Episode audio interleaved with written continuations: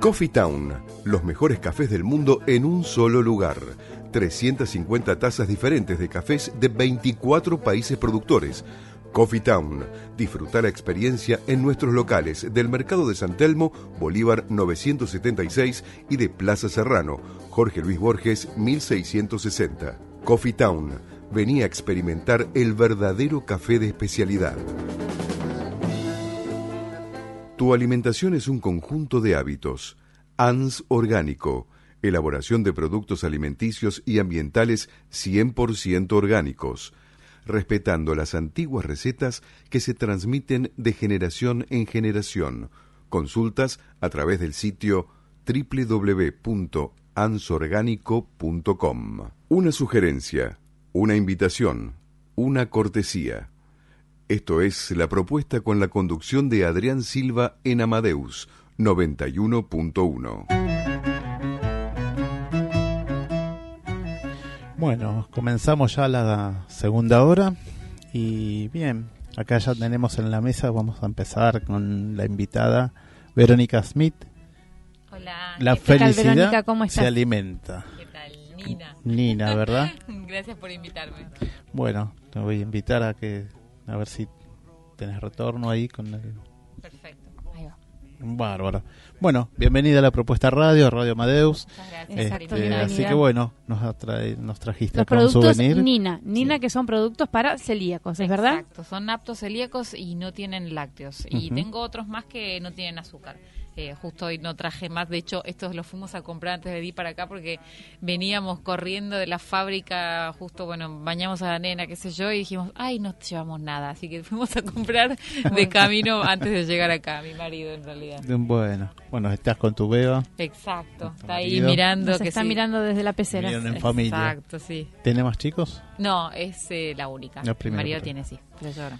Ah, bueno. Este, bueno, eh, ¿qué es Nina? ¿Qué, ¿Qué es la felicidad se alimenta? ¿Cómo este eslogan, la verdad que es muy lindo? Eh, el eslogan, digamos, es algo muy muy básico. A mí comer me hace muy feliz. A mí pasa que cuando como, viste, bailo Creo que a mi todos hija-. Por eso. Acá todos, Sí. no sé por qué tenemos Por esa eso. afinidad, ¿no? La felicidad sí. tiene que ver con comer, comer Exacto, rico, obvio, Exacto, ¿no? entonces como se alimenta, digamos, es, es un ciclo, un, un- un círculo si querés, en realidad se alimenta con lo que comes y cuando comes bien también eh, estás más contento, obviamente. También, sí, sí, Eh, totalmente. así que tiene que ver con Renueva eso. energías Sí. o recargas. Nina, en realidad que todo el mundo me, me pasa a veces que me dice, no la Nina, y no, Nina es mi gata, no es mi Ah. hija, no soy yo, Ah. es mi gata, sí. Así que, eh, bueno, eh, en homenaje a Nina, me imagino. Exactamente, en homenaje- en homenaje a mi gatita. ¿Qué, qué ha tenido que ver Nina en todo esto? Mi gatita nada, era Ah, a- antes de ser, digamos, viste, obviamente de ser madre, que mi hija es obviamente un, un lugar absolutamente especial, eh, le pasa mucho a la gente que tiene mascotas que Sí, nada, sí, sí. los tiene muy en, en el corazón, así que Nina era mi hija antes de mi hija. Un gatijo. Exacto. Bueno, ¿Cuántos contá- años hace que Sí. están con, con esta... Sí, justamente. Ahora en Fábrica. mayo, ahora en mayo eh, cumplimos tres años de salir al mercado, así que poquito para lo que es la Sí, sí, industria, que suelen ser empresas que tienen diría, 15, 20 años, la verdad que poquito. Bueno, ¿cómo comenzaste, no? Además que son los tres, ya tres años, pero ¿cómo fue que te abocaste a, a estos productos para celíacos? Eh, yo, en en realidad, siempre me gustó la cocina, no solo comer, sino cocinar. Eh, antes que eso, toda mi vida me dediqué a, a trabajar en tecnología y los últimos años en marketing digital. Y la verdad que, si bien estaba muy cómoda y, tranquila, no me llenaba. Eh, parece chiste de llenarse Sí, la comida, pero no me llenaba espiritualmente, así que siempre estuve en, en mi cabeza con la idea de hacer algo que tuviera que ver con la comida. No tenía ganas de tener un restaurante, me gustaba más la idea de tener una fábrica. Y mm, hice un curso de pastelería que duró seis meses, era muy pro, me la pasaba comiendo chocolate, manteca, harinas y todo. Me dio un patatús a- al hígado y justo a, a dos de mis hermanos en ese momento les detectaron celiaquía que hoy se ríen y me dicen, deja de decir eso de nosotros, pero bueno, es, es un poco la verdad. Y me decían, ponete a hacer galletitas para Claro, nosotros, que sí, no hay nada que, que nos guste. Y bueno, un poco en chiste en serio, empezó por ahí. Bueno, un poco la invitación también. Nosotros acá con Patricia nos hemos dedicado A la gastronomía. a la gastronomía. También hago manufactura Anso Orgánico, por ahí si escuchaste. Ah, escuché. Bueno, tiene que ver con los productos que hago también. Y bueno, ella también hace cada tanto eventos, también cuestiones gastronómicas, chef. Así Ah, que mira. bueno, yo soy enólogo, este, maestro Nos gusta cervecero, mucho un comer, poco todo. así y nos sí. gusta el placer de Yo me comer. dedico a probar lo que hace. Este, así que bueno, y, y justamente tiene que ver con esto, ¿no? Este tipo de producto, porque bueno, bien sabemos que también son bastante escasos y caros. Eh, eh, caro, obviamente hay cuestiones de, de- hay dos cosas, materia prima y, y escala. En realidad tiene que ver con una cuestión de, de masa crítica. El, el producto para celíaco por definición se dice que hay un 10% de, de la población, con lo cual ya Sí, ahí incide, sí, sí. incide en costos. Y también una cuestión de, de capacidad de producción. Nosotros hay otras fábricas que son nada gigantes y tienen un producto con otro perfil claramente que no es tan artesanal y, y por ende pueden llegar a, a costos mucho más bajos de, de- de producto y además no usan materias primas nobles. Bien. nosotros, la verdad que elegimos distinguirnos de lo que hay Sí, en el sí, mercado eh, usando, por ejemplo, entre lo, entre comillas, nocivo que es el azúcar, usamos azúcar orgánica o azúcar mascabo. eh, y después, qué sé yo, nosotros usamos cacao de verdad, usamos limón que lo, se, se saca la cáscara en la fábrica y lo procesan y eso es lo que se usa en las galletas de limón. Bien. El jengibre también es, O es sea, real. estamos hablando de productos de materia prima natural y Exact- orgánica. Exactamente. No, no todo es orgánico, lo único que es Ajá. orgánico es el azúcar Ah. eh, que utilizamos, pero sí el resto de las cosas son genuinas, los huevos son huevos frescos, exactamente. Entonces, no hay mm, No hay químicos. no hay químicos y no hay cosas que No hay en realidad son más baratas ¿no? también de usar un- una Aditivos esencia. o saborizantes. Claro, no, no hay ni colorantes ni saborizantes. A veces yo siempre digo que abrís otros productos y abrís y digo, es como un desodorante ambiente, está un Sí, sí. cachetazo de olor, Sí, pero después sí. el sabor no es, no es, eh, digamos, no es logrado, no es rico y no es y no es genuino, se nota lo No es artificial. natural, claro. Entonces, en esta lo que tienes que abrís y no te da una cachetada del aroma, pero lo comes y te das cuenta que tiene limón, que tiene chocolate y que tiene vainilla. Claro. Este, eh, ¿Ustedes, además de las galletas, hacen otro tipo de producto? No, hacemos galletitas. eh, hasta ahora hacíamos todas dulces y hace poco lanzamos eh, unas saladas que vendría a ser como la reinterpretación, si querés, de los bizcochitos de grasa, porque no íbamos a usar grasa. Eh, mi papá le encantan los bizcochitos de grasa y me insistió con que haga bizcochito de grasa. Eh, y hice, pero de oliva, como para que tengan un toque ahí Ajá. como diferente. Son Claro. controversiales igual, ¿eh? porque viste que la oliva, que Sí. la oliva no sé si le gusta a todo el mundo, pero Sí, la verdad que son, son ricos. O sea, ¿qué le gusta comer? Le gusta. Le la gusta. No, obviamente. a- aparte, pudiste lograr el equilibrio, Sí. más que nada, de, de ese producto, ¿no? Además, mira, mi mamá es española, con lo cual, digamos, tenía que tener un poco la cosa De- argentina de oliva y tenía española, un poco- exactamente. un poco europeo, ¿no? Exactamente, mi mamá es española. Oliva con aceitunas negras era un clásico. ¿no? Era así, Tenía que- un poco más que sal- salía focacha. La próxima lo renombro y listo. Pero ¿Y esto cómo fue que tu fábrica, cómo com- iniciaste? eh, hay una cuestión. Todas Sí. las cosas que son aptos celíacos tienen que tener una reglamentación que es un poco más complejo eh, y requiere más pasos y, y más recursos que un producto que uno puede hacer en la casa y venderlo en prácticamente cualquier lado. Eh, por empezar, necesitas un director técnico, es como si fuese Claro, una farmacia. farmacia, claro. Y, y necesitas que el establecimiento esté registrado, eh, se hace todo un registro de los productos y demás, con lo cual eso fue algo que hicimos desde el inicio. Yo en principio quería tercerizar la producción porque obviamente estando sola era como demasiado Sí. y no lo logré, así que tuve que hacerlo yo. como eh, no me quedó otra que hacerlo y me dividía de lunes a miércoles, eh, estaba entre que compraba, vendía y entregaba y después jueves y viernes alquilaba una fábrica que estaba habilitada y que tenía una producción en ese momento un poco escasa y una capacidad ociosa y producía jueves y viernes. Claro. Y eso fue desde el principio, o sea, siempre tuvimos el RNE y el RNPA y lo que hice después, a los pocos meses, ya empecé a buscar un lugar propio porque desde el día uno estábamos como sobrepasados de, de pedidos. Claro, que sí, sí, te iba a decir. Y hoy, este, eh, ¿dónde funciona así la fábrica? La fábrica está en Vicente López, eh, en una especie de mini predio industrial, es muy mini. eh, y mm, eh, estamos en, en un montón de lugares, estamos en un montón de cadenas de dietética, estamos en algunos supermercados, así que bastante. Fue evolucionando, obviamente. Sí, esto. pero hubo un crecimiento bastante vertiginoso, te diría. Estuvimos siempre como atrás, eh, como que no podíamos, viste, llegar con, con la capacidad de producción. Nos pasó, por ejemplo, eh, bueno, desde que fui mamá, nunca me tomé ni Vacaciones. licencia Sí, ni es todo nada. un tema para Sí. el que emprende y después, bueno. Y solo me tomé, o sea, en, en una semana nos tomamos con mi marido en, en enero y la otra semana la cerramos la fábrica porque dije, si no, no voy a poder, no voy a poder descansar. Él tenía que ir a trabajar y, y iba a estar 15 días afuera. Y dije, bueno, obligada a la parada y fue ahora, de, ya teniendo mi hija siete meses, que hice una parada de dos semanas. Y gracias, entre comillas, a eso, después tuvimos casi un mes con demora en las entregas que Las teníamos entregas, que hacer, claro. porque vendimos más en febrero que... En febrero vendimos el doble que el mejor mes del año pasado, con lo cual fue como... Mirá. eh, nada. un- Impactó, ¿no? Un poco. Sí, o sea que, a ver, lo de La siempre. expectativa era... Es buenísimo, pero también es, tipo, obviamente uno que se toma las cosas con responsabilidad y todo, era estar todos los días 10.000 horas en la fábrica y los sábados y esto y lo otro, y fue como intenso. ¿Y qué capacidad de producción están teniendo en este momento? Es por ahora, todavía es chiquito, es, estamos en 30.000 unidades por mes eh, y, y te digo que venimos creciendo al final todo el tiempo 20% más, 20% más porque no, no, no damos abasto. ¿Y qué, eh, qué cantidad de empleados están ocupando en este momento? Son siete personas eh, y después hay algunas personas que trabajan, pero que son, por ejemplo, la directora técnica, en realidad... Bueno, no- sí, no, no. par- Exacto, o sea, pertenece, pero no es que Pero está no es que todos está- los días. claro, Hoy no nos da la envergadura, obviamente, como para tenerlo eh, dedicado full time, entonces eh, está en la fábrica, pero también en otros lugares. Eh, después, bueno, contador y, otras Sí, sí. figuras administrativas que trabajan también como un poco remoto. ¿Y, qué, qué sí. expectativas tienen para, para este 2019, que es un poco complicado, un poco para la industria, ¿no es cierto? ¿Cómo lo, lo ven ustedes? Yo digo que eh, ustedes ahí- Argentina siempre Eh, es complicado. Fue muy complicada, Ah, sí, yo obviamente. antes de arrancar me decían, eh, qué osada, te- o sea, no es que iba a ser una Sí, tapa sí. en bikini, de, de- no, iba a ser galletitas en Argentina y me dijeron, qué osada. Yo creo que si elegía la primera opción era más fácil, Sí, ¿no? sí.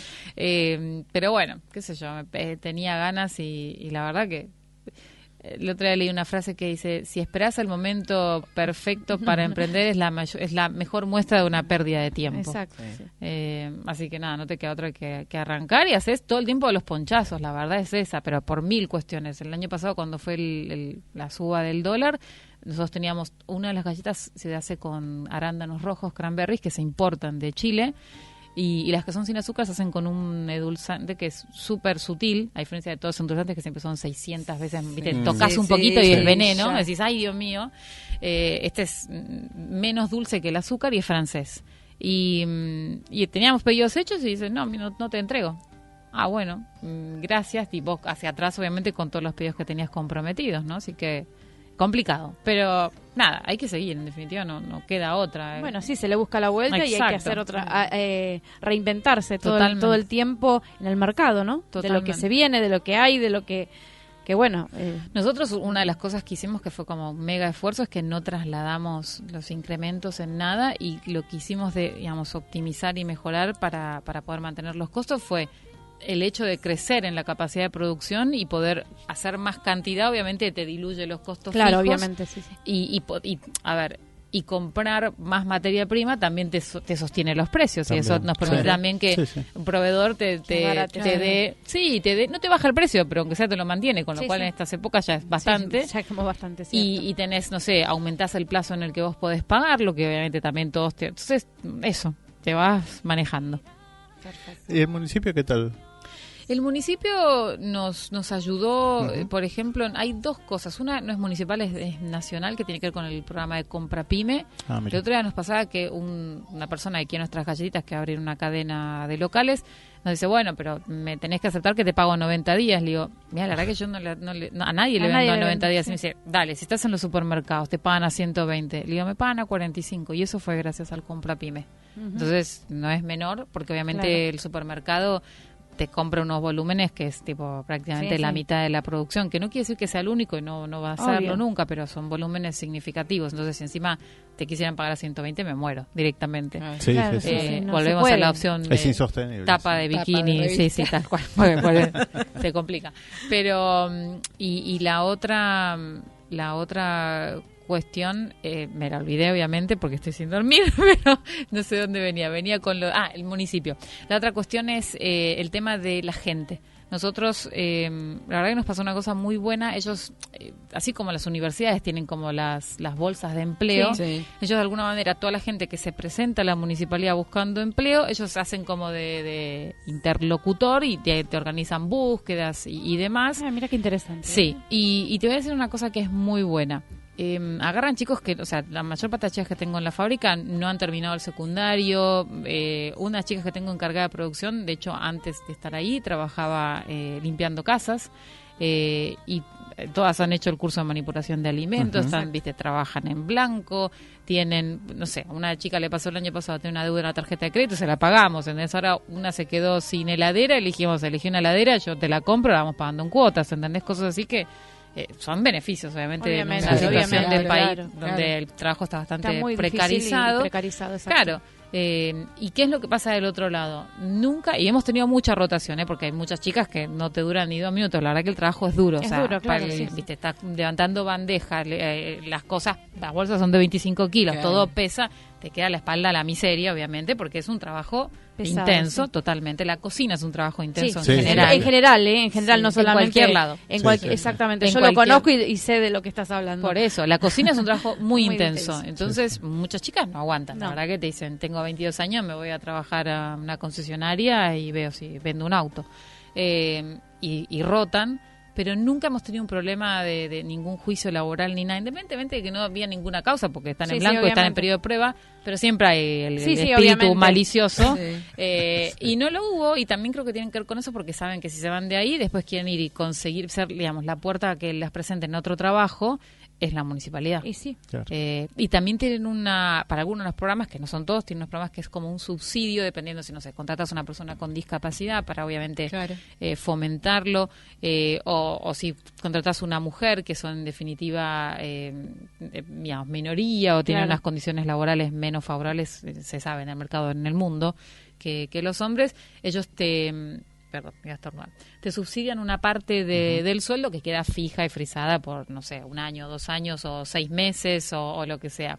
También depende del programa, porque, por ejemplo, nosotros teníamos chicas que entraban con un programa que era por tres meses y después de tres meses directamente pasan a contratación directa Claro, y permanente claro, con claro. nosotros y perdés, digamos, ese, Ese subsidio, beneficio. beneficio. Exactamente. Pero para mí lo más importante es lo otro, el hecho de que te, te ayuden con, con las búsquedas y que te presentan gente que realmente es potable. Para mí eso es- Buenísimo. sí. No, no, realmente que se ocupen eh, de, de- de No, estas no, búsquedas es está De hacer de nexo. Exactamente, hacen Sí, un nexo sí, y que cumplen una función que es la que tienen que cumplir. Totalmente, el buen ¿no? trato, Sí. el respeto. Totalmente. Eh, Y por el trabajo, por el producto, por el cliente, por la gente misma, por vos misma, por tu familia y por la gente que trabaja. Bueno, otra ¿no? cosa que hicieron súper interesante es que, por ejemplo, conectaban de alguna manera, eh, no sé, a empresas que están en la zona, ¿entendés? Y vos decís, bueno, hay alguien que venda, qué sé yo, eh, aceite, pues yo uso aceite. Sí, sí, sí. Entonces, eh, Armar como una red de- de Y eso, proveedores. sí, y, eh, cosas así es simples, pero la verdad Que para mí es súper útil. claro. Es Sí, súper sí, útil. sí, sí, claro. totalmente. Aparte, bueno, con eso impacta también con los costos, si están cerca, dentro Claro, de todo no hay tanto no hay- de traslado. y. Totalmente. Todo. En esas cosas, la verdad que yo, eh, nosotros ahora nos queda muy chica la fábrica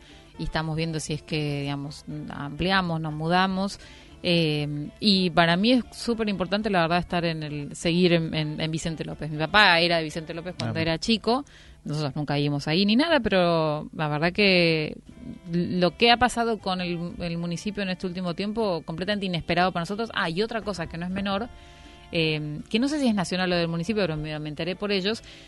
Yo estuve casi un año y medio con tres productos. Para poder lanzar productos nuevos es carísimo el proceso. Sí. Claro. Por más que lo hacía yo y no lo hacía más con un, con un gestor. Es muy caro. Eh, y a través de haber tramitado el- el- el- la distinción, no sé si distinción, la categoría de pyme, pues Claro, una sí, pyme, sí, sí. podemos hacerlo pagándolo en cuotas. O sea, es Sí, sí, y, sí. y- y poder- o sea, es una cosa que parece obvio y sin embargo no no, no sucedía Claro. y ahora obviamente nosotros Bueno, nos se está un poco beneficiando a, a las pymes en estos momentos, se está, se está trabajando en eso porque realmente Claro. son las que están sosteniendo el país. Sí. La pyme está sosteniendo el país. En es todas es las una realidad sí. en, en todo en todo Sí, sí. en todo ámbito de la economía eh, son fundamentales y bueno eh, desde la de la CAME también se está eh, fomentando mucho este Y las cooperativas. y las cooperativas, ¿eh? porque realmente sin, sin las pymes el, el- el país no funciona. Es la mayor fuente de Es la trabajo. mayor fuente de trabajo, sí. exactamente. No la dan las grandes empresas las fuentes de trabajo. Totalmente. Las dan las pymes. Entonces hay que apoyarlas y hay que, hay que trabajar en eso. Y bueno, es hora de que se sienten a, a- a trabajar en esto y apoyar y a... Y a- y Es que se siga desarrollando. Exactamente, y a, a desarrollar, que la gente se intensiva. Hay varias incubadoras, pymes, eh, hay en estos momentos también... eh, con, vos me comentabas también por lo tuyo que hay Sí. hay premios eh, bueno a la gente joven que está haciendo proyectos de, de emprendimientos, de emprendedores, hay jóvenes emprendedores que lo está haciendo el gobierno de la ciudad a través de FECOBA. Así que bueno, esperemos que siga siga Sí, creciendo todo esto. Falta, falta. Falta bueno, me- muchísimo. Sí, sí. Yo hago, hago vinos de fruta, de cereza, de frutilla y otros tipos de, de productos también, dentro de todo naturales, pero bueno, Es complicado. es complicado. Es Quiero complicado. aumentar la producción, no puedo. Tengo No, bueno, nosotros, esto que el eh, nosotros que es un esfuerzo gigantesco eh, hacer cada, cada pasito que estamos haciendo de aumento de producción y demás es una remada atómica, pero bueno, qué sé yo, también es, es es interesante como todo desafío, la verdad es eso, en lugar de quedarse uno haciendo lo, lo fácil o lo cómodo, me parece que siempre el- el- está el valor en, en Exacto, seguir haciendo. Seguir haciéndolo y creciendo y intentándolo y bueno, sacar nuevas, nuevas, nuevos proyectos. Totalmente. Bueno, muchas gracias, Vero. Gracias a ustedes por No, invitarme. gracias. ¿eh? Y gracias por los. Ahora la vamos a probar, Ahora- ahora, ahora la vamos a probar. No los, no los, no delante mío, nos tienen que poner cara de qué rico. Ya estuvimos probando unos alfajorcitos acá que trajeron Sí. de Mendoza, También la así que gente ahora esta de, de Mendoza también nos contaron algo similar, así que, pero muy- la verdad que da, da gusto. Sí, además eh, motiva, la verdad es eso. Sí, en, sí. en cualquier momento de la vida es necesario estar motivado y mantenerse y en definitiva cualquier persona que hace me parece que es, es loable. Seguro. totalmente. Bueno, Vero, Muchas muchísimas gracias. gracias. Coffee Town, los mejores cafés del mundo en un solo lugar. 350 tazas diferentes de cafés de 24 países productores. Coffee Town, disfruta la experiencia en nuestros locales del Mercado de San Telmo, Bolívar 976 y de Plaza Serrano, Jorge Luis Borges 1660. Coffee Town, venía a experimentar el verdadero café de especialidad. Tu alimentación es un conjunto de hábitos. ANS Orgánico. Elaboración de productos alimenticios y ambientales 100% orgánicos. Respetando las antiguas recetas que se transmiten de generación en generación. Consultas a través del sitio www.ansorgánico.com. Esa es rica. Bueno, volvimos de Volvimos. la tanda. Y, Volvimos bueno, y ahora vamos a ¿estamos en probar unas galletitas ¿Sí? que nos dejaron acá. la- Sergio, buenas noches. Hola, muy buenas noches, Sergio. ¿Qué tal, Sergio? ¿Cómo estás? Bueno, ellos son Wieselbein, Swedish Folk, fol- folclore sueco, ¿sí? Con Joana, eh, Sergio hola, ¿qué tal? ¿qué tal, Joana? ¿Cómo estás? Y Buenas Joana. Gunnarsson, ¿verdad? Así es, muy bien. bueno, Hola, buenas noches. bueno, acá Hola. está. Bienvenidos a la propuesta radio, acá a Radio Amadeus. Bueno, la verdad que cuando a través de ustedes los conocí por Martín Corripio, que él estuvo en uno de los programas con su zanfona, y bueno, ahí nos, me compartió unas de sus canciones y dije, wow, ¿de dónde son? Y me dijeron, bueno, que eran cerca vecinos de él. Y bueno, esto, Wieselfin, que contanos un poquito cómo comenzó esto. Bueno, eh, Vilsedin es un, un dúo, somos eh, y yo, y surgió luego de muchos años de, de tocar eh, juntos. Eh, nosotros eh, venimos tocando en el ambiente de la música celta, en el ambiente de, de la música folk, de hace muchos años. Y bueno, antes pertenecíamos a una agrupación que se llamaba Hulderslot, que era un trío, y decidimos emprender un nuevo camino eh, musical, y es este, este dúo. La banda se llama Vilsedin y significa viento errante. Y bueno, es una palabra en sueco que, que suena muy lindo eh, porque son como dos, dos partes, ¿no? Vilse y Vind, y tiene dos recortas. Entonces, esto es eh, lo que hace la rima interna en el sueco, la literación. Es una especie de, de rima muy antigua en los idiomas nórdicos, así que suena un poco épico también para los suecos. Y a- hasta ahora, ¿qué cantidad de disco hicieron? Eh, solamente, mi- mira, estamos hace dos años con la agrupación y hicimos un disco eh, que casualmente salió hace eh, un mes salió el 7, el 7 de, de marzo. Eh, ah, o sea, Dagonat es el primer disco de ustedes oficialmente. Correcto, sí. Habíamos sacado un, un EP cuando Ah. cuando nos cuando recién empezamos, que es el EP que se llama Día del Viento. Eh, justo habíamos viajado para Patagonia y bueno, quisimos filmar un video, hicimos una canción ahí. Eh, y hicimos también un cover de folk de Cindy Lauper. Siempre nos gusta hacer cosas raras. Sí, sí. Eh, y bueno, luego hicimos este disco Donut, que significa día y noche. Eh, y bueno, como te decía, salió hace, hace un mes. Bien. Usted, us- ¿Ustedes siempre están siendo invitados a eventos celtas o también participan en, de otras festividades, así, eventos? Sí, eh, las dos cosas. tocamos en, en diferentes lados dentro del ambiente celta y, y nórdico. Ser en, festivales tipo medievales. Eh, si alguien, bueno, nos puede llamar para eventos, tocamos eh, dentro del ambiente nórdico y también en, en lugares así de, de conciertos. Un poco de todo. Sí, la verdad que, por ejemplo, giramos por, no sé, podemos hacer un, un evento en, en algo más de la colectividad, por ejemplo, no sé, en algún centro, una vez tocamos en un centro gallego, que es música nórdica, invitan a esa gente de otras colectividades, tocamos Ajá. en las iglesias nórdicas, danesas, eh, bueno, pues tocamos en la Patagonia con los galeses, eh, también podemos hacer shows más así en bares, en pubs, eh, como decía en las frías medievales, en eventos privados, a veces también, o sea, hacemos simplemente música para para alguna serie o un- alguna película, algo por el estilo. Hicimos un poco de, de todo lo que uno quiere, un poco el estilo así como, bueno, justo como en la propaganda que, que suena un poco la música música de Gustavo Santaolalla, un poco por ese estilo. Claro. ¿Y vos, Sergio, cómo fue tu relación con Joana? ¿Cómo se conocieron? Eh, yo ella la, la conocí más que nada a través de la música. Eh, un poco, bueno, nuestro primer encuentro fue porque a mí me interesaban los idiomas nórdicos y, y quise aprender idiomas nórdicos y Johanna eh, en su momento enseñaba así una forma más, eh, eh, por así decirlo, eh, ad hoc, eh, sueco y bueno, ese fue mi primer cont- con- contacto con ella. Eh, después de mucho tiempo empezamos a, a tocar juntos. Yo sabía que ella hacía teatro y, y cosas por el estilo, pero bueno, también sabía que cantaba muy bien, así que eh, le propuse tocar juntos. Y bueno, yo Sí. te cuento el resto de la historia. Y también el encuentro Sí. también fue por, por el estilo de música. Yo a mí también siempre me gustó mucho el, el folk eh, nórdico, el propio de, de mi cultura. Y bueno, a Sergio también le interesaba mucho eso. Así que el encuentro Claro. fue bien musical.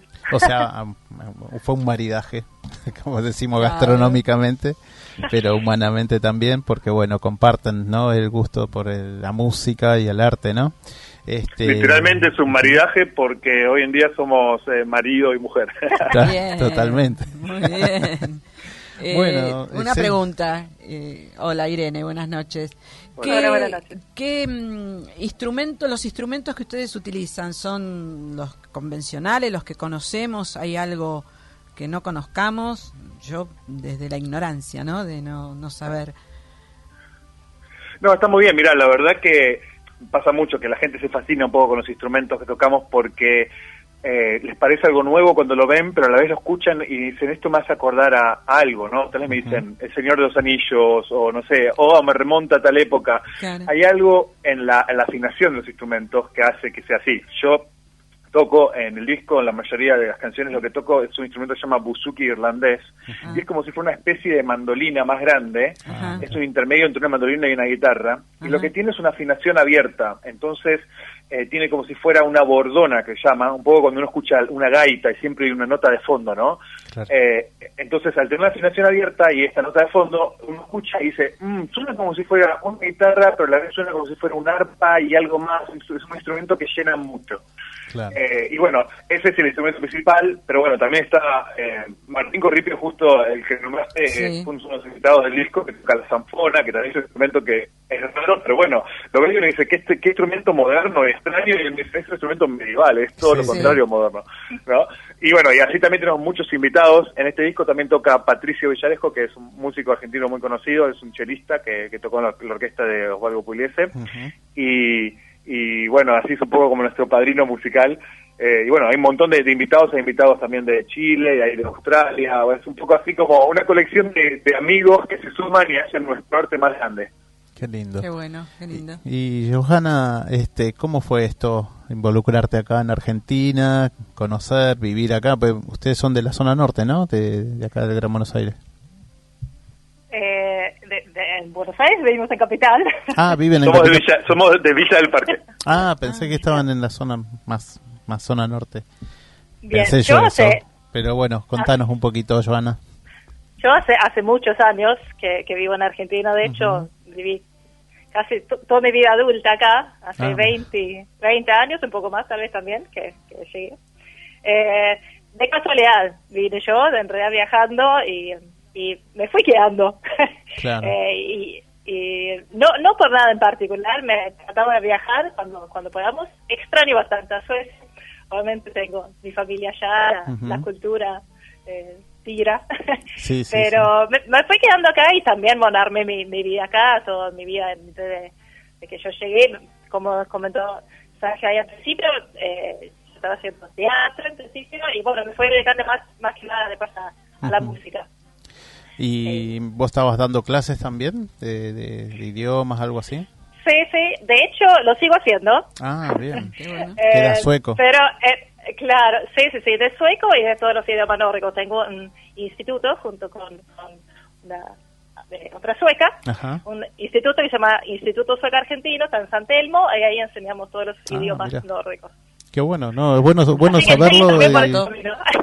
No, no, no, bien, bien porque, bueno, más allá de, de estas costumbres de, de- de compartir también el arte y, bueno, más allá de ser pareja con, con Sergio, también tenés esta actividad que, que está bueno ir conociéndolo. Es una propuesta para todos los oyentes.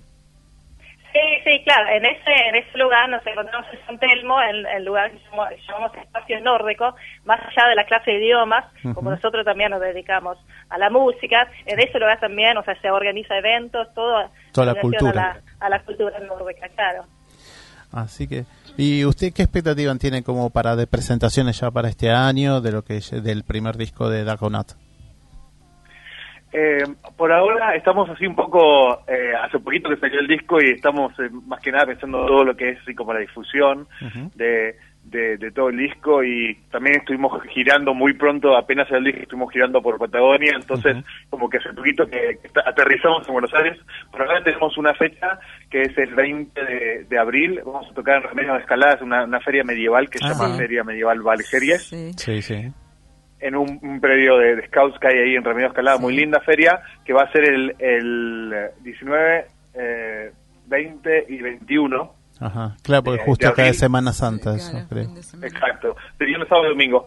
Eh, Y vamos a tocar ahí, y luego cuando volvemos pensamos eh, tocar, vamos a hacer un concierto, y bueno, por mitad de año vamos a hacer la presentación de, de- del disco, eh, una presentación más grande. Estamos re- por ahora planeando un poco todo lo que lo que queremos hacer eh, con, con este disco que la verdad que bueno llevó llevó bastante tiempo. No es fácil hacer un disco hoy en día en, en Argentina, como muchas cosas que escucho de los todos los, los emprendimientos. Nada nada es fácil, especialmente con la industria del disco no que está muriendo. eh, pero bueno, así todo eh, seguimos nosotros sacándolo Sí, y hay que- apostando un poco en el Totalmente, hay que buscarle la vuelta a eso, ¿no? Porque también estuvimos antes hablando en unos programas anteriores con Porcheto también y bueno, con varios músicos conocidos y otros que son así como ustedes, en dándole un giro a esto de la comercialización, que sea sustentable, entre todo más que nada las presentaciones.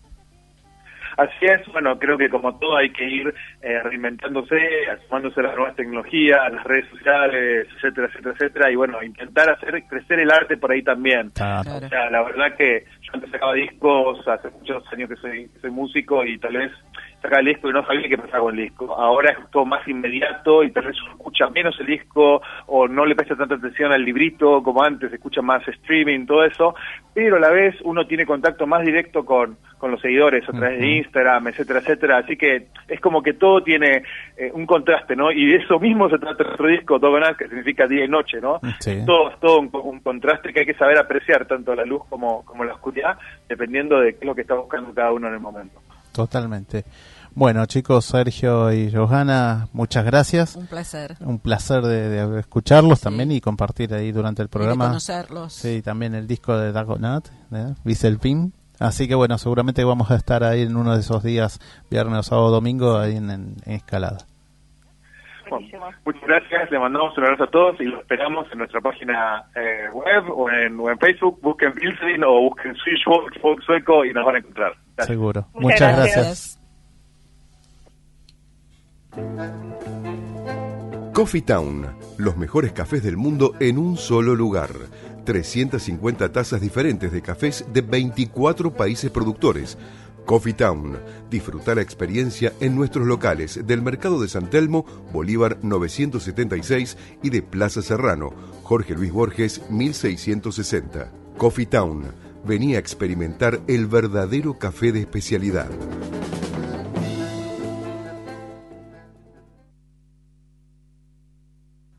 Tu alimentación es un conjunto de hábitos. ANS Orgánico, elaboración de productos alimenticios y ambientales 100% orgánicos, respetando las antiguas recetas que se transmiten de generación en generación. Consultas a través del sitio www.ansorgánico.com. Bueno, hemos vuelto. Un saludo a Karina y a Mariana que nos están escuchando. Y Sí, un saludito, besitos para ellas y para Caro que también nos está escuchando. También. Me imagino, Caro, que nos estarás escuchando. Sí. Y a la abuela, Patri. A la abuela, a tu abuelita. Sí, bueno, ella ya sé, ya sé, ya sé, grande, ella me mandó un sí. mensajito. Este, están ahí firmes. Sí, beso para todos. Bueno, Buenas noches. Buenas noches, Irene. Y bueno, acá estamos con la apertura, ¿no? De perfectamente imperfecto. Perfecto. Perfectamente perfecto. Sí, vamos a dejarlo. Ya dije la semana pasada, vamos a dejarlo a gusto del oyente, este, como quieran. Espacio imperfectamente perfecto. Exactamente. ¿Cómo les va? Muy bien, aquí Bueno. estamos en esta noche que parece que está lloviendo. Así dicen que está empezando Nosotros a acá no nos, no nos enteramos. Te cuento, Ricardo, que está, Está lloviendo. Sobre la ciudad de Buenos Aires, una llovinita está cayendo y ha refrescado. Así que. Bueno. Nada, acá estamos. Nosotros Bueno. estamos comiendo galletitas y disfrutando acá de la presencia de Irene. que nos ¿De qué nos va a hablar hoy, Irene? Y bueno, voy a hacer una breve reseña en la parte seria sobre la fecha de la semana pasada, que fue el Día Mundial del Autismo. Eh, una disculpa al licenciado Andrés Vélez porque el mini reportaje que le hice, digamos, así entre comillas, eh, no sale, no se escucha bien el audio, mm, los oyentes no van a poder apreciar las, cosas que él nos explicó, así que está cordialmente invitado, ya lo vamos a tener acá con nosotros para que todo eso lo diga acá y nos explique qué es el autismo y todo esto de concientizar y más que nada de eh, ejercer la tolerancia porque, bueno, entre otras cosas, el autismo no es una enfermedad, es una condición y hay mucho para hablar. Eh, es un trastorno, eh, no hay que tener miedo. eh, vamos a hablar también cuando venga él de cuándo se puede eh, no identificar, o sea, cuándo se puede dar. eh, los niños a los 18 meses ya el pediatra puede hacer un estudio para saber si eh, está frente a un, a un espectro autista o no. También hay, hay distintos tipos, ¿no es Hay cierto? cinco Sí. tipos de autismo, Exacto. sí, exactamente. Sí, está el trastorno autista, que es el que conocemos, la mayoría, que es el comúnmente llamado autismo típico o autismo clásico, que es el que se manifiesta antes de los tres años. Eh, tiene una alteración en las interacciones sociales, la comunicación y el juego imaginativo. Ahí podemos ver en el niño que está este presenta un patrón repetitivo y restringido del comportamiento y de los intereses. El Asperger es un tipo de autismo. También el trastorno genera- generalizado del desarrollo es otro eh, tipo de autismo. El trastorno de red, que es muy poco eh, escuchado esto, mayormente se da en mujeres y poco en varones. Y hay un periodo de desarrollo normal seguido por la pérdida de destrezas previamente adquiridas. Por ejemplo, el la pérdida del uso funcional de las manos eh, se produce muy drásticamente. Eh, esto es este se puede ver entre el primer y el cuarto año de vida. Y también está el trastorno desintegrativo infantil, que está caracterizado por un periodo de desarrollo completamente normal en el niño, pero tiene una regresión drástica entre los 3 y los 10 años de vida, con una pérdida significativa de las destrezas previamente adquiridas. Eh, hasta ahora sabemos de cinco tipos diferentes de autismo. ¿Se, se sabe de qué proviene? Es genético. Genéticamente, Es ¿no? genético. Eh, hay una alteración genética que produce eh, estos, Este estos tipos de trastornos. Y obviamente eh, hasta el momento no hay una cura, no se sabe de una cura, ni de vacuna, ni de nada. Pero sí hay tratamientos paliativos. Tratamientos paliativos muchos, eh, sobre todo la familia que tiene que saber que no tiene que asustarse, tiene que saber cómo acompañar y cómo este poder llevar adelante esta este no es una enfermedad, vuelvo a repetir, es una condición. Entonces eh, hay que enseñar y concientizar tanto a la población como a la familia que tiene en su seno a un chico o a un adulto o a un adolescente autista. Pero bueno, todo esto lo vamos a desarrollar cuando tengamos la presencia de, del licenciado Vélez, que a su vez es el coordinador de Artura Buenos Aires, que a su vez también está haciendo un proyecto solidario para llevar a Miraflores en eh, el Chaco eh, un, una importante, una gran cantidad de donación y cuando venga para hablar que es un proyecto hermoso, que si el universo conspira a nuestro favor, ahí estaré acompañando a Artura. Bueno, ¿qué nos vas a hablar? ¿Qué es el amor? ¿Qué es el amor? Eh, he recibido uno o dos mensajitos de qué es el amor. Están muy remolones, ¿eh? Sí, yo tengo Muy- acá algunos mensajitos muy- que me mandaron ah, a mí bueno, ¿eh? bueno, entonces este... Te los voy a eh, pasar para que, que los podamos sí, compartir. o, o- o compartilos, compartilos mientras yo busco el que me dejaron a mí. Este, Cari me dejó, eh, me dice que el amor es algo que a todos los seres humanos nos inspira y nos motiva, pero también puede causarnos mucho sufrimiento cuando no es correspondido. Es por eso que muchas películas, canciones e incluso novelas giran en torno a este tema, tanto al amor como al desamor. El amor es el gran motor de la historia. Bueno, acá Daniela Noblía, que es una amiga que, compartió esta pregunta y me dice, qué difícil, ¿qué es el amor? Me dice, y yo creo que es sentir la piel del otro y llegar al cielo. Muy Ah, romántica qué ella, ¿eh? Muy, muy romántica. Eh, después, eh, Agustina también me compartió y me dice, creo que el amor más importante y más inmenso que podemos tener es el amor por uno mismo. Sin ese amor, lo demás no vale nada. Todo lo que podemos sentir que amamos no es tal si no lo hacemos primero con nosotros mismos. En fin, esa es mi idea del amor, el sentimiento más puro y universal del ser humano y que empieza o debería empezar por uno mismo. Buenísimo. Mariana, que es este profesora de teatro en el Instituto Siloé, me pone: No existen palabras para definir al amor porque el amor es del alma y el alma no entiende de palabras. Pero si hubiera que hablar de él, diría que es tan inmenso y extraño como simple y cotidiano, la razón de todo y el todo en una razón, fuerza infinita que mueve la vida, el poder mayor, eso para mí es el amor. Cuántas cosas lindas, Está ¿no? Muy Sí. lindo. Yo muy una de las cosas que comenté, eh, que, que bueno, muy pocos comentaron, yo lo puse en mi Instagram, hice la pregunta para que la gente contestara y muy pocos se animan a hablar del amor.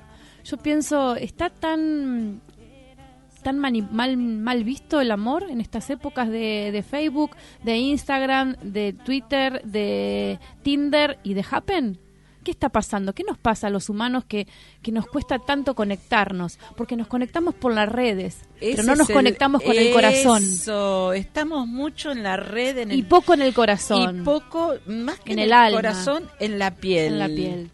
Eh, eh, me están haciendo señas, me están están, haciendo- echando. Nos están haciendo señas. No, no, no, no, no. Estamos Me hablando del amor, señor. Piñeiro. No puede ser esto. Ahora hago piquete y me quedo acá. Toda la noche. Eh, sí, la verdad que nos estamos conectando muy pocos entre nosotros, eh, como bien dijiste, no sé quién dijo por ahí, eh, con la piel, con el corazón, Sí. con el alma, ¿no? Eh, nos hace falta más eh, mirarnos a los ojos, mirarnos a los ojos y expresar. No hay que tener miedo de expresar, eh, a ver, a un amigo, a una amiga, eh, el afecto que uno le puede decir. eh, se perdió mucho del te quiero. O Muchísimo. sea, eh, decirle te quiero a una persona es como que, y más ahora con todo esto del movimiento del feminismo, que si te miran más de dos veces, sa, carta documento, como dice un amigo mío, carta documento con escribano público. No, no, a ver, gente, es tan lindo eh, escuchar que alguien le dice a uno te quiero, porque te, te quiere bien, porque es uno de los sentimientos más nobles, creo, ¿no? Sí, eh, Eh, y no- eh, creo eh, que estamos hablando de la parte humana, De la parte humana. ¿no? Sí, de lo sí. más humano que uno tiene, Sí. que es el amor. Entonces, este. Esto de las redes y un poco los medios ah, van, van banalizado, Claro, volvemos de vuelta a hablar de la ban- naturalizado, ban- como si- Banalizado, ¿no? Banalizado, sí. ¿Por qué eh, eh, vivimos en esta Serio. en estas Me echó, el señor me echó. No, no, no. Pero nos dio, no nos está echando. Eh, no sé, yo pienso en, en esto que te estoy diciendo, que creo que las redes nos volvió más inhumanos. Pienso que la, la, la máquina nos volvió egoístas. Sí. Porque lo único que pretendemos es satisfacer Sí. nuestros deseos en vez de satisfacer los deseos del otro, de compartir con el otro. A la primera de cambio lo volamos y bueno, opina otra cosa, mariposa y total hay 150 atrás tuyo. Y no sé si es tan así, ¿no? 150, wow. Mira, me lo dijo, me lo ¡Qué dijo un señor, me lo dijo un señor. ¿Qué cifra? Me lo dijo un señor, así 150 me dio la cifra. Me dijo, "Yo atrás atrás de esta señorita tengo 150 atrás."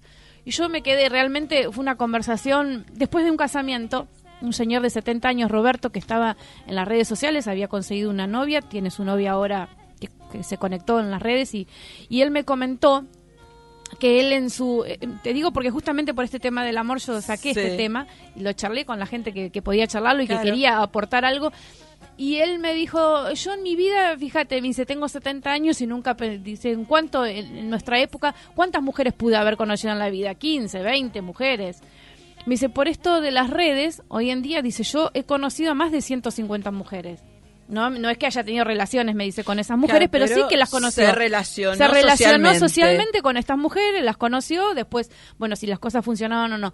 Y, mm, y me dice que le pareció increíble eso. Le pareció algo realmente increíble con la cantidad de gente con la que él se podía contactar y, y establecer conversación y que, bueno, que realmente él estaba muy conforme con él con esta nueva tecnología, que él realmente pensaba que si eso hubiera existido en su época, bueno, sería hubiera sido maravilloso. Claro. Yo no comparto ese pensamiento, pero bueno, No. eh, lo quiero compartir con los oyentes, a ver qué opinan ustedes. Yo sé que mucha gente opina de esta manera, mi, mi manera de verlo. eh, yo no tengo pareja, no, no, no, no tengo, no, en este momento no te puedo decir eh, sobre el amor, porque bueno, hace mucho tiempo que, que no tengo pareja. Pero, Pero hay otro no tipo de quiero decir, hay otro amor. tipo de amor, Hay otro exactamente. tipo de amor, El amor a, a- a mi trabajo, el amor a, a mis amigos, el amor a lo que hago. Eso es otra cosa. Yo tengo amor por el sol, por el mar, Obviamente. por viajar, por mirar la luna desde donde sea, de atrás de cualquier ventana, ya sea de un micro, de la ventana de mi casa. Amo ver eh, los trabajos de... Te amamos, eh, Piñero.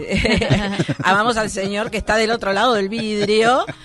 Y este amo los trabajitos hechos con lana, ver las costuras que hago para mi familia. Amo mi familia, a la que formé, a la que pertenezco. Eh, amo los libros, todo lo que tenga letras, todo lo que me enseñe y me aporte algo para todos los días. Mi trabajo, que es lo más lindo. Hoy un, un, un chico del instituto que siempre me saluda todos los días me miró y me dijo, soy feliz de ti. Ah, me Claro, derretí de claro. amor. Obviamente. Me derretí de amor, que te digan eso a las nueve de la mañana, te derretís de amor, ¿viste? Obvio, obvio que sí. Eh, Es una energía. amo esta vida, las vidas futuras, las vidas pasadas. Es una energía en el cual también, ¿no? Que el poder decírtelo. Ese señor me está haciendo señas. Estoy. ¡Ah! ¡Muy bien! Nos di- ¿Cómo quiere decir- no, amo decirte adiós, nos Muy dijo. bien, buenísimo. Bueno, señoras y señores. Igual esta la semana que viene vamos a Podemos a seguir ampliando, lo podemos retomar, pueden seguir escribiendo, pueden, anímense. Dice, eh, acá tengo otro mensaje, dice que cada vez las personas están más solas, tristes y vacías que antes. Todo porque no son capaces de controlarse. Perdón, eh, se me fue el... Bueno, Bueno, acá dice banalizado y Bueno, tercerizado acá- por las redes sociales. Exactamente, Bueno, controlarse mira, y le dan prioridad a la satisfacción egoísta antes que vivir una relación y conexión íntima real. Acá me dicen la red se volvió un intermediario. Sí, sí, totalmente. Sí, bueno, pero que ese intermediario eh, a veces este Puede ser beneficioso. puede ser beneficioso, pero a veces no. beneficioso o acor- también Eh, es no, como que como uno lo llevemos, ¿no? Claro. Creo, que- creo que lo tenemos que también.